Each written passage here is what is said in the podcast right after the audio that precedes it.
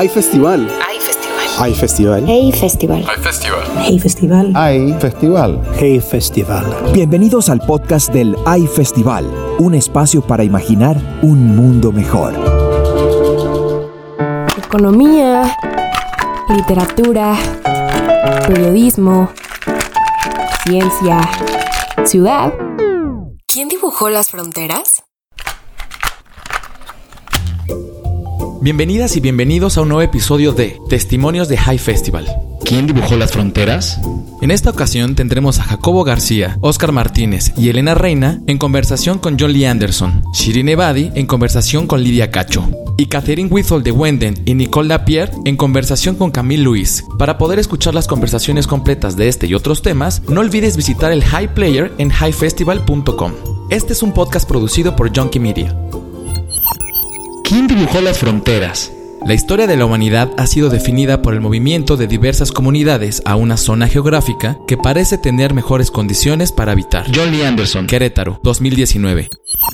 Yo me acuerdo que en los años 70, principios de los 80, los primeros reportajes eran de lugares inverosímiles. Eh, un sheriff en Luisiana que se había vuelto narco porque de- concedió a que utilizaran la pista de aterrizaje en el pantano cercano, o otro en Florida, o el banquero en no sé qué banco de Miami que aceptaba maletines llenos de cash o los chicos de Miami, y ahí sí voy a lo tuyo, que eh, antes pescaban y ahora salían a buscar eh, lo que habían dejado los narcos, o bien por las, la- los barcos rápi- rápidos, cigarretas, o por las avion- avionetas, y algunos casos de haciéndose rico y famoso dentro del, de mi mundo ahí. Jacobo García comenta cómo ha cambiado el tema migratorio desde la llegada de los nuevos líderes en Norteamérica. Querétaro. 2019. Por resumirlo así rápidamente, digamos que, que en las redacciones eh, tanto del país como del Faro el fenómeno migratorio es un tema presente desde el primer eh, momento y el hecho de la llegada de Donald Trump al poder lo que ha hecho es poner todavía el foco más en, en lo que está pasando y en la crisis humanitaria que hay en la frontera sur. Teníamos el firme propósito de que Trump nos impusiera la agenda, nos está imponiendo de alguna forma eh, eh, el timing de lo que está pasando, pero no queríamos que nos impusiera también el dónde hay que mirar. Entonces, en el país, una redacción muy arraigada en México, con una redacción importante, no se nos ocurre un mejor socio, un mejor hermano para emprender un trabajo entre Centroamérica y México que, que los compañeros del Faro reconocidos eh, por todos. Entonces, la conclusión que, llegamos fue, bien, eh, hay mil kilómetros de frontera entre México y Guatemala, de, lo que de la que lo desconocemos prácticamente todo. Prácticamente todo. Todos hemos ido múltiples veces a la frontera, todos hemos estado por allá, pero como dice veces Oscar, no somos capaces ni de citar cinco municipios a lo largo de la frontera. Bien, tomemos la frontera entonces, mil kilómetros, dividámoslo en siete partes. Pam, pam, pam. Queremos hacer un mapeo casi completo de esos mil kilómetros para saber qué está pasando, cuál es el problema, cómo es la dimensión del problema y a qué, a qué nos enfrentamos periodísticamente y a qué se enfrenta México y Centroamérica como país eh, eh, en esta nueva etapa en la, que, en la que Donald Trump ha hecho de la migración una permanente campaña electoral con este, con este tema. Y lo que estamos es eh, eh, yendo desde el Caribe hasta el Pacífico, eh, reporteando cada uno. Es un equipo multidisciplinar con, con, con vídeo, con foto, algunas imágenes de los compañeros se pueden ver aquí.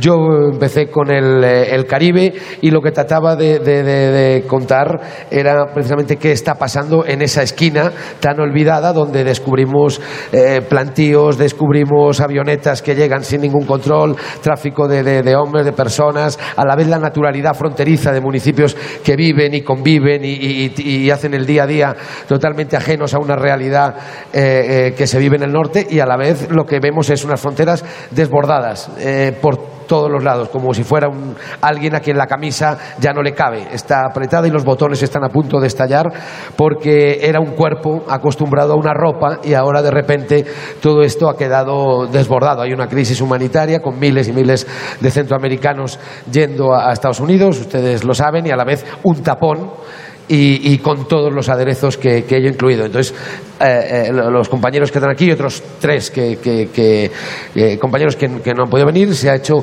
un mapeo prácticamente y está siendo realmente interesante. Creo que el producto y los descubrimientos que vamos haciendo y que creo que es una realidad desconocida para nosotros como reporteros y que creo que de alguna forma estamos abriendo los ojos también a, a las dos realidades, tanto mexicana como centroamericana, de lo que ahí está sucediendo. Shirin Ebadi explica cómo funciona una herramienta muy necesaria para los líderes que buscan imponer su visión y filosofía durante sus administraciones. Querétaro, 2018. Y mm, los gobiernos que son dictaduras en realidad siempre buscan un enemigo eh, contra quien luchar. Porque a través de la creación de un enemigo justifican su violencia hacia el pueblo. La intención de los gobiernos por procurar la seguridad de los migrantes estará tan bien definida como las fronteras? John Lee Anderson, Querétaro, 2019. Simplemente pagar para que algunos países sean los retenes para los inmigrantes. Desde ya tenemos líderes de países que están jugando con ese rol. Erdogan en Turquía era el abre, abre puertas o el cierre puertas del flujo que venía a Europa desde Siria. Y Guatemala. Y lo hizo, y lo hizo pidiendo plata. Lo hizo, o sea... Guatemala ya aceptó ser tercer país, seguro. Sí. Al fin y al cabo todo eso es dinero para retener, ¿no? Sí, o sea, suena como ciencia ficción, pero si nos proyectamos un poco, si sigue así, países como Estados Unidos y Europa Occidental serán los países a salvo de esta turba que viene y los países aledaños serán los lugares de retención me quizás a lo global, pero se me ocurre que lo que está pasando aquí, lo que tú hablabas de los, de los presidentes centroamericanos buscando acuerdos como para ser cobija para inmigrantes de otros países, lo mismo está pasando en África, lo mismo está pasando en Libia. La Unión Europea está pagando a milicias y la ONU en Libia para cuidar a los y albergar a los inmigrantes africanos que llegan a ese, a ese país con un sinfín de historias no cubiertas de esclavitud, de explotación, de todo lo que tú quieres, ¿no? Eh, y, luego los, a veces los venden, eh, pero es muy parecido a lo, que, a, lo que a lo que tú decías de los coyotes. Pasan de país en país y a veces es conveniado desde Italia, ¿no? Empieza en Sudán, pasan por Libia, vienen todos, todos saben cómo llegar y vienen ya vendidos ¿no? y endeudados a sus traficantes. Durante mucho tiempo los gobiernos latinoamericanos han aplicado medidas poco efectivas, poniendo en riesgo miles de vidas y generando oportunidades de negocio con las necesidades de los migrantes. Oscar Martínez, Querétaro, 2019. El problema en Centroamérica, creo yo, porque voy a decir brevemente, hubo una tregua con pandillas que redujo los homicidios en el 2012 de una forma drástica. El problema es cuando se acercan periodos electorales. Centroamérica ha crecido a golpes y hay una falsa idea entre los electores, no porque seamos, tengamos un ADN incorrecto, porque solo eso ha visto mucha gente, no conocen la paz. Y hay una falsa idea de que la violencia se resuelve a balazos. Y eso es muy problemático porque en periodos electorales muchos gobernantes, para privilegiar las estadísticas y para privilegiar los votos, se olvidan de algunas políticas que eran impopulares, aunque estuvieran reduciendo la violencia. Por ejemplo, la idea de no negociar dinero, la idea de incluir en un diálogo a pandilleros que no estén perseguidos, en El Salvador te dilapidaría absolutamente cualquier pretensión electoral. Entonces, son estados empujados a ser represores. Ese es uno de los grandes problemas de las cárceles. Cartagena, 2017. El conocimiento, como decía Max Weber, es esencial. Ya tenemos cerca de 50 años de conocimiento sobre las migraciones, pero las políticas públicas no tienen en cuenta ese conocimiento. Cuando un problema falla en una frontera, no se piensa en cambiar el método, sino fortalecerlo. Shirin Ebadi recuerda, muy acertadamente, el origen de una de las naciones más poderosas del mundo, misma que mantiene una política migratoria muy estricta. Querétaro, 2018. o los trabajos que en realidad dan pocos ingresos, ¿quién los hace? Siempre son los inmigrantes que acaban haciendo estas cosas. En realidad son trabajos que un europeo no desea hacer, no quiere hacer. ¿A quién lo dan? Pues a los inmigrantes que entran en sus países. Y en realidad eh, se crea como una especie de techo de cristal dentro de estos países. Este techo de cristal es es el que realmente hace que un grupo de personas tengan ira y estén enfadados. Y obviamente quien llega a esta situación de límite eh, se vuelve violento. Entonces, si no hubiera discriminación, está, eh, estate seguro de que los inmigrantes serían unos maravillosos ciudadanos para los países que les acogen. Y, ahora, en cuanto a Estados Unidos, ¿quién ha construido Estados Unidos? Los inmigrantes. Y ahora encima dicen que quieren no dejar entrar a los inmigrantes. ¿De dónde ha venido el abuelo del, presidente Trump? Eh, son irlandeses, ¿no? Toda la familia del señor Obama, ¿de dónde proviene? De Kenia. Y ahora quieren frenar la entrada de los inmigrantes. Es que no me lo puedo creer. Es que esta manera de pensar en realidad, lo que trae seguridad para un país es que es no tener los ojos cerrados hacia las necesidades de los inmigrantes y no convertirles en ciudadanos de segunda clase. Eh, pueden estar seguros que si todos juntos podemos vivir en prosperidad y tranquilidad. ¿Cómo sucede la vida cotidiana en un punto fronterizo? Elena Reina, Querétaro, 2019. Lo que te encuentras y lo que te sorprende, y más ahora, es cómo la frontera se desplaza hacia la ciudad de Tapachula y allí hay varados cientos de migrantes africanos. De hecho, en el centro de Tapachula no se habla español ahora mismo. O sea, es muy difícil encontrar un mexicano. Y es una ciudad que cambia cada mes. O sea, porque hace unos meses eran los cubanos los que estaban en el centro, ahora vemos muchos eh, africanos, muchos haitianos, todo el mundo pidiendo un refugio en México, que ni siquiera era lo que ellos querían. Están desvirtuando el concepto de, de refugio, ¿no? Porque ellos realmente lo que quieren es ir a Estados Unidos, no refugiarse en México. Entonces, ha sido un reto porque intentando no centrarnos en la coyuntura, porque lo que nos interesaba era bueno, contar cómo es esta frontera y que sea un texto, que sea un reportaje que dure, porque probablemente el tema ahora son los africanos, pero dentro de dos meses quizás sean los de Bangladesh, no sabemos. Y, la ausencia de Estado igual la observamos allá. Entonces, ¿cómo lo, cómo lo abordaron para que fuera una cosa duradera? ¿Cómo? Claro. Pues hay cosas que, que, permanecen y que tienen, que tienen bueno, que, no, no, han cambiado tanto. El tema de Tapachula y de las cosas que más llaman la atención es que pese a que hace años era muy conocida como un lugar central del tráfico, de la explotación sexual, de la prostitución, sigue siendo así. En Tapachula todas las mujeres que una se encuentra en el centro, en los, los, bares están todos dedicados a la prostitución. Hay una zona, ya no existe una zona de tolerancia, como existía antes, que eran unos locales que, donde se prostituían a las mujeres una, con unas condiciones como casi de unos corrales, donde ellas, y todo eso estaba estaba administrado por el gobierno local. Ahora está todo eso en el centro. La prostitución llama mucho la atención como una forma de, de supervivencia, que es lo que hace la gente ahora mismo, bueno, desde hace tiempo, pero ahora con la llegada de muchos migrantes más, de sobrevivir en Tapachula. Han subido las rentas de los alquileres y frente a todo eso tenemos a, los grandes caciques del río, de Tapachula, de la sierra, que siguen teniendo la mayor parte de hectáreas, que siguen explotando a migrantes, y eso no ha cambiado, y que siguen teniendo el control de la ribera del río, de lo que entra, de lo que sale. También, también los cafetales, el Soconusco, Tapachula es una zona que produce mucho plátano y produce mucho café, ¿no? Bueno, el café ahora no es, no es un gran negocio, pero siempre ha sido dentro de Chiapas la región que más produce café de Chiapas, ¿no? Y, es interesante ver cómo... ¿Y presencia del Estado? presencia del Estado, eso se observa en el momento en el que no hay frontera real, ¿no? O sea, ahí la gente entra por 25 pesos, cruza el río.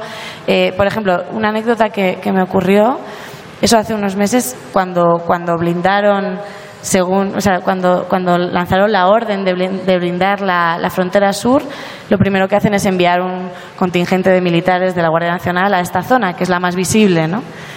Y en el río no había ni un militar de entrada, ¿no? Había retenes en la carretera y en el río yo me encontré una balsa de, un grupo de, chicos de Bangladesh que acaban de cruzar y la, orden era detener a todo, el, a todo migrante, ¿no? Que intentara avanzar hacia el norte.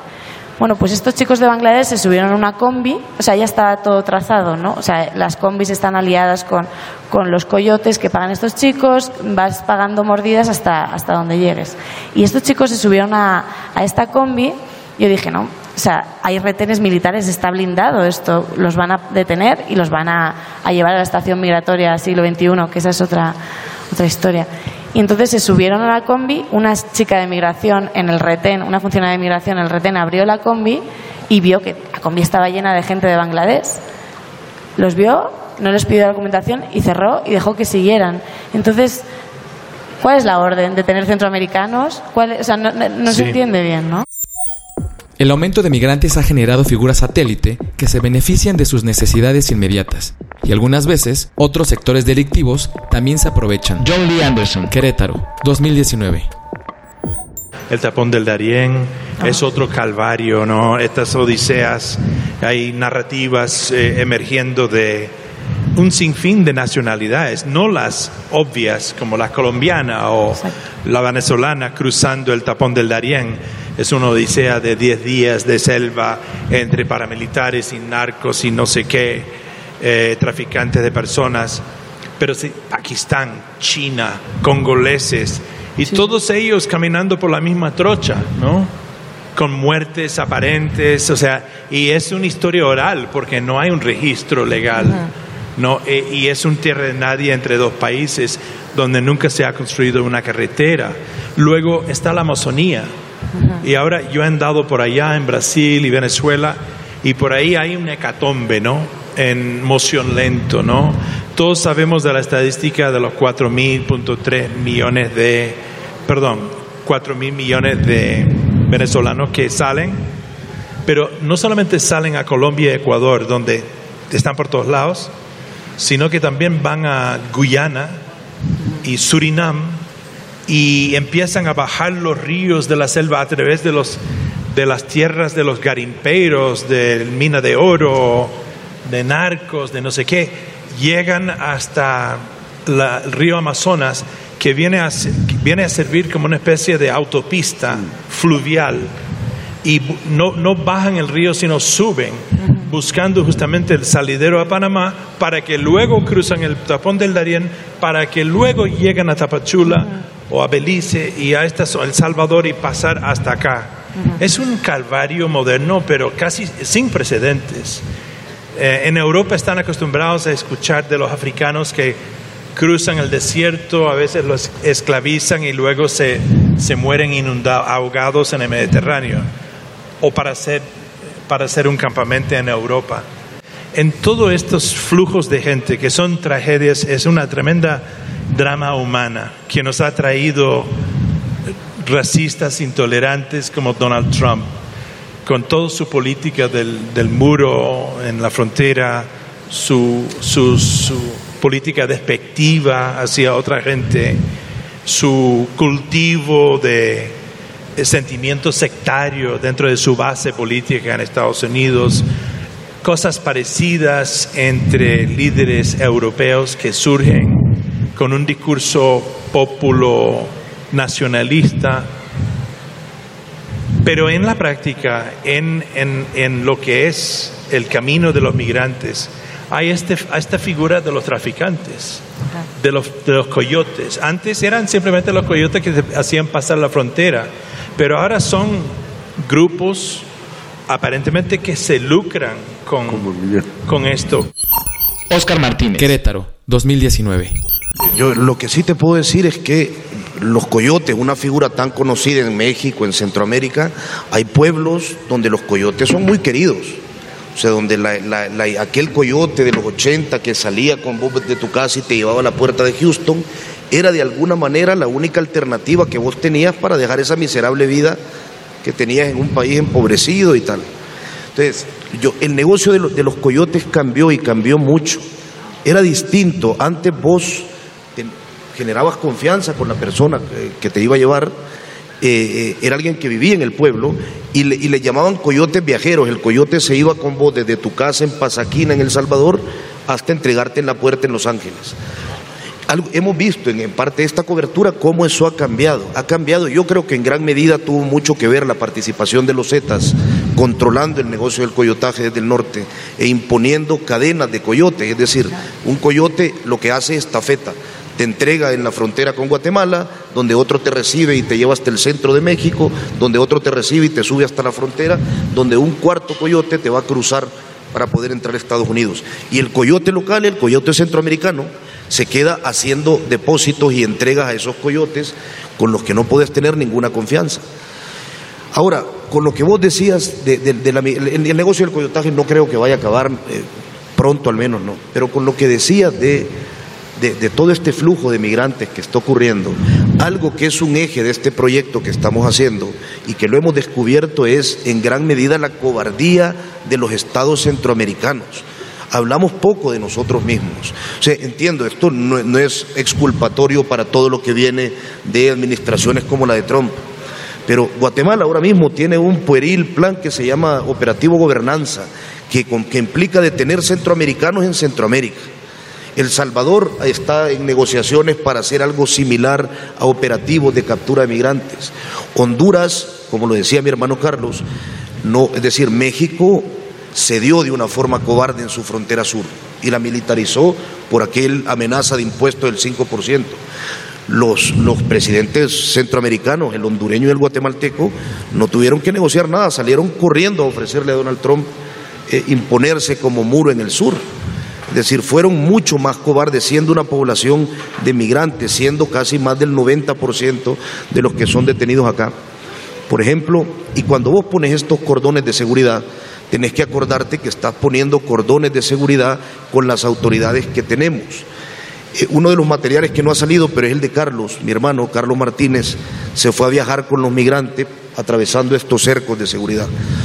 Solo en Guatemala, en, en una carretera de 100, de 50 kilómetros, que es una carretera de tierra, que va hacia Betel, un pequeño pueblo donde cruzan, los policías lo asaltaron tres veces. Solo en ese trayecto. Y eso, aparte, aprovecho para meter una cuña de, uno de los pilares de este proyecto, reivindica las razones por las que los reporteros tenemos que salir de las oficinas y meternos en el terreno, porque solo ahí te va a saltar la migración. Jacobo García explica cómo los pescadores en la frontera de Quintana Roo con Belice han encontrado en la cocaína un negocio redituable. Querétaro, 2019. Eh, en la parte que a mí me toca, que era el Caribe, lo que yo menos, eh, menos conocía, lo que hice fue intentar buscar tres puntos representativos y encontré que en la esquina, esquina, esquina perdida de México, al final de donde acaba Quintana Roo, eh, Belice empieza, por decirlo de alguna forma, a, dos metros, hay una comunidad muy pequeña que se llama Escalac, donde eran antiguos pescadores, gente que vive a 400 kilómetros de Cancún, digamos, uno de los focos turísticos más importantes del mundo. Bien, en ese municipio la gente, antiguos pescadores, agricultores hoy se dedican solo a vivir de la cocaína que llega del mar. Son las avionetas rápidas que vienen de Colombia, hasta cinco o seis horas en una avioneta por el Caribe, y entonces eh, yo lo, que llamara la búsqueda de la langosta blanca, en lugar de ir a pescar, hoy salen a ver los fardos que tiran los narcotraficantes intentando huir. Eh, eso eh, lo que hace es conformar una realidad súper corrupta donde hay una ausencia de Estado por completo y donde, donde no hay servicios básicos de ningún tipo, pero donde los chicos saben perfectamente detectar, diferenciar las algas de los paquetes eh, de, droga o a qué hora salir o cómo vía coordenadas, eh, llegan las instrucciones desde avionetas y, están hiper sincronizados con estos chicos que salen. el, ese fue el, primer capítulo y se llama eh, La cocaína que lleva del mar. En, mi parte, el segundo fue precisamente en la frontera, esto es en la esquina de eh, Belice y México, en la frontera Guatemala y, México. Mm, lo que me llamó la atención fue ir a una frontera eh, perdida en, en, unos pueblos, los últimos de México, y descubrir que al otro lado había comunidades menonitas hiper sofisticadas que producen el 90% del alimento que se consume en Belice y ver una zona paupérrima de, de, México hiperabandonada frente a una de las zonas más desarrolladas y hiperproductivas del mundo. ¿La situación en la frontera sur de México podría ser considerada una crisis humanitaria? Jacobo García, Querétaro, 2019. A mí me, da la impresión que en, este reporteo, en este trabajo, una de las cosas que al menos yo he descubierto es que la frontera sur es migrantes, pero también es millón de cosas más. ¿no? Es un territorio olvidado, ignorado, despreciado, en el que caben todo lo, que queramos imaginar. Desde, desde, el amor en relaciones familiares y personales a un lado y otro de la frontera, hasta lo más sórdido y lúgubre que uno se pueda imaginar, tráficos de, mujeres, de órganos, de, droga. Eso no, no, descubro, no descubro nada. Lo que, lo que sí me, me llamado la atención es sentir que en la frontera sur ahora mismo lo que hay es una crisis humanitaria real, que si fuera un país de otro lado, si fuera África, estaría lleno de, carpas blancas de ACNUR, donde estarían dando asistencia y como hay una resistencia que porque nadie quiere ver en su país un sur repleto de, carpas blancas con el sello de Naciones Unidas para decir que hay una crisis humanitaria de unas dimensiones que parecen no ser conscientes ni el país receptor, en este caso México, que antes había voluntad pero no recursos, ahora no hay ni voluntad ni recursos. Y un eh, Centroamérica que tampoco parece ser consciente de que sigue siendo una máquina expulsora de, gente día, día tras día. Hablábamos de los coyotes, pero es que yendo por San Pedro Sula, Tegucigalpa, San Salvador, en las plazas de cualquier pueblo, los coyotes se, ofrecen como quien se ofrece un carpintero. Salimos tal día, tal hora, eh, hacemos grupo. Ahora han descubierto una nueva, una nueva sensación que es poder viajar en caravana porque lo hacen de forma segura y porque están menos expuestos al tema del, coyotaje. Pero aún así lo que, lo que a mí me, viene sorprendido y creo que lo vamos todos recogiendo en nuestros trabajos es que la crisis humanitaria es real, es grave y, es, y, es, y está ocurriendo eh, ahora mismo. Shirine Vadi explica a quién le pertenece verdaderamente el poder. Querétaro, 2018. los gobiernos son muy poderosos en realidad es el miedo de las personas, es eh, el, que no estemos movilizados para hacer algo, hace que los gobiernos tengan más poder. Cuando las personas se unen eh, y manifiestan y declaran un solo deseo o una cosa que esperan, ningún gobierno será poderoso. Porque el poder siempre ha pertenecido a las personas, a los pueblos. Así que ustedes tienen que luchar para para tener devuelto este poder en sus manos. No permitan ustedes que un grupo de personas, que son los políticos, sean los que gobiernen por encima de ustedes y lo que ustedes quieren. Es realmente lamentable eh, cuando escuchamos las noticias tan, tan dolorosas que hay en todas partes del mundo. Ustedes miren lo que está pasando en Venezuela, por ejemplo. Un país tan rico como Venezuela. Partir, salir, moverse, tratar de inventarse requiere de mucha energía y valor. Descubrir nuevos modos de vida, lanzarse a eso desconocido, implica tener esperanza y audacia para romper una vida en un espacio impuesto. Nicole Lapierre, Cartagena, 2017. El fracaso es un paso importante para poder triunfar. Shirin Querétaro, 2018. Normalmente los jóvenes, cuando tienen algún problema, ellos tienen, tienen problemas, o sea, tienen miedo. Eh, tienen miedo a afrontar ese problema que tienen. Tienen miedo al fracaso. tienen miedo a que si luchan contra este problema o este reto, eh, igual acaban en la cárcel, igual pierden su empleo, su trabajo eh, y tienen miedo al fracaso. Pero quiero decirles algo a los jóvenes que, que estáis aquí. No tengan miedo al fracaso, porque cuando yo veo mi propia vida, y veo, veo todos los momentos que yo considero momentos de victoria a lo largo de mi vida. Eran, en realidad eran momentos que venían exactamente detrás de un momento de fracaso. Y bajo mi punto de vista, em, el fracaso es como, es como dar un paso hacia atrás y para poder eh, saltar mucho más alto. Así que les voy a enseñar qué es lo que estoy diciendo. Cuando ustedes quieren eh, saltar por encima de algo, eh, pues, involuntariamente, ¿qué es lo que suelen hacer? Dan ustedes un paso hacia atrás para poder dar un salto más alto. Y en realidad el fracaso es algo muy parecido a este mismo ejercicio. Hay que dar un, se da un paso atrás, que, sería el fracaso, en realidad con el objetivo de dar un salto más alto. Así que no hay que tener miedo. Es posible que acaben en la cárcel. No tiene importancia. Es posible. Lo importante es que ustedes continúen con su trabajo, con su camino. Y acuérdense siempre de que cada fracaso puede ser eh, una especie de antesala para una victoria en sus vidas. Así que hay que ir adelante a buscar esta victoria en nuestras vidas. Para continuar escuchando a Jacobo García, Oscar Martínez y Elena Reina en conversación con John Lee Anderson, Shirin Ebadi en conversación con Lidia Cacho y Catherine Whittle de Wenden y Nicole Lapierre en conversación con Camille Luis, puedes visitar highfestival.com y suscribirte al High Player, donde podrás encontrar miles de audios y videos de ediciones pasadas del High Festival. Esta fue una producción de Junkie Media. High Festival. Hay festival. Hay Festival. Hey Festival. Hay Festival. Hey Festival. Hay Festival. Hey Festival.